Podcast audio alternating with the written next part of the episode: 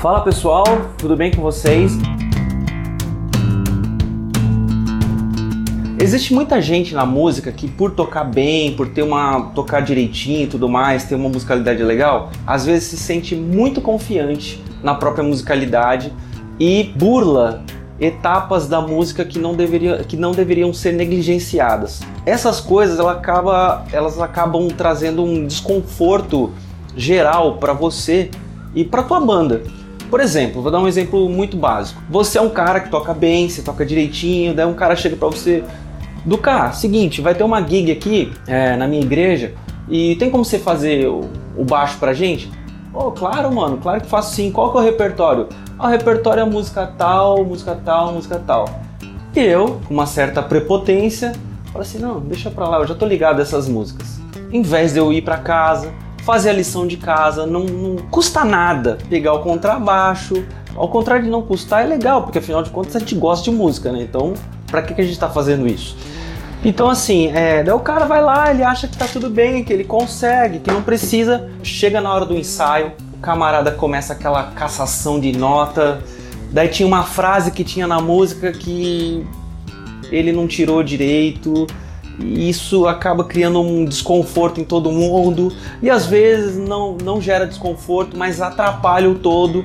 Ou seja, o cara vai chegar lá e vai o guitarrista chega assim, ô, oh, vem cá, é assim, assim, assado, ou seja, um tempo que você já poderia ter economizado na vida de todo mundo, tá lá você tirando música que você já deveria ter feito previamente e respeitosamente com os teus amigos, certo? Isso não diz respeito só a uma gig, a um ensaio, ele diz respeito à gravação, a projetos musicais, entende? Então, é um repertório de oito músicas. Meu, são oito músicas que elas têm que estar tá completamente mastigadas, elas têm que estar tá, é, intuitivas na, na minha digitação. Então, para que isso não acontecesse, eu previamente estudo bastante para que a coisa chegue bem redonda e não atrapalhe o projeto como um todo. Tá, e eu coloquei lá no título Não Seja Essa Pessoa porque eu não sabia nem denominar quem é essa pessoa. Essa pessoa quem? É um atrapalhador?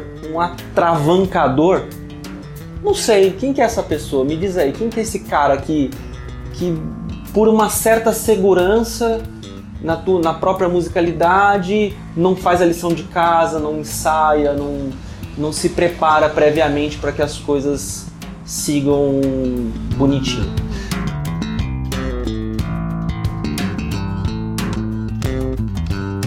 Uma coisa que eu acho que vale ressaltar sobre isso é assim: essas coisas que eu falo, que eu comento, que a gente traga pra gente, entende? Porque é muito comum, parece aqueles irmãos da igreja, né? O pastor tá falando uma mensagem, porque não sei o que, daí o irmão já pega e já faz assim, ó, já olha pro outro, né? Não, isso que eu quero dizer é, tem que dizer, dizer respeito à nossa vida, a você. Se você é essa pessoa que tá pisando na bola nesse sentido, vai lá e corrige, reflete, tem humildade para pensar, putz, de fato, estou pisando na bola, eu poderia ser um pouco mais disciplinado e mais respeitoso com os meus amigos. Primeira coisa que eu gosto de fazer é pegar o repertório, que assim, não adianta eu pegar e falar para vocês, ah, não seja essa pessoa e não te dar uma, uma diretriz ou uma possibilidade para ser outra. Para que você, o que, que eu gosto de fazer? Eu gosto de pegar o repertório que eu vou tocar trazer para casa, montar uma sessão. Ah, eu gosto de me gravar, ouvir, daí notar que eu, às vezes eu tô um pouco antecipado, que eu tô correndo um pouco e corrigir esses detalhes. É sempre importante se gravar. Eu, vocês, quem já me acompanha aqui bastante tempo sabe que eu bato forte nessa tecla. Crio os arranjos, reproduzo os arranjos.